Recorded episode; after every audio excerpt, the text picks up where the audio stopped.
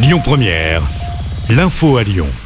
Bonjour Christophe, bonjour à tous. À la une de l'actualité, le procès de deux Dalton renvoyés hier à cause d'une rage de dents.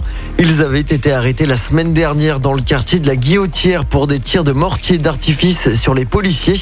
Ça s'était passé pendant une émission de CNews. L'un des suspects a refusé d'être extrait de la maison d'arrêt.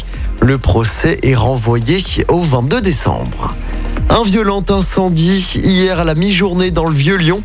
Les pompiers sont intervenus pour un magasin d'antiquités en feu. Le gérant, qui a été légèrement brûlé, a été transporté à l'hôpital. Un panache de fumée était visible à des kilomètres à la ronde. Dans l'actualité également, encore une école occupée dans l'agglomération lyonnaise, celle de Johannes Massé à partir d'aujourd'hui dans le 9e arrondissement à Vèze.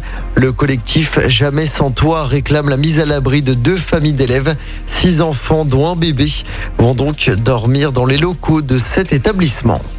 François Hollande est attendu à Lyon aujourd'hui. L'ancien chef de l'État se rendra à la librairie de Citra Bellecour pour dédicacer son dernier livre. François Hollande sera sur place à partir de 16h. Politique, la fin du faux suspense pour Éric Zemmour. Il va enfin annoncer sa candidature à l'élection présidentielle. Le polémiste va sortir une vidéo sur les réseaux sociaux vers midi. Éric Zemmour sera ce soir sur le plateau du 20h de TF1.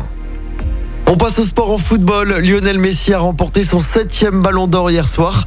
L'Argentin du PSG devance l'attaquant du Bayern Munich, Lewandowski, et le milieu de terrain de Chelsea, Jorginho.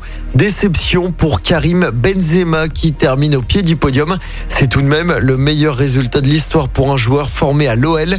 Kanté est cinquième et Mbappé est neuvième. Et puis on continue à parler de foot avec le tirage au sort des 32e de finale de la Coupe de France avec un derby pour Lyon-la-Duchère qui recevra Saint-Etienne.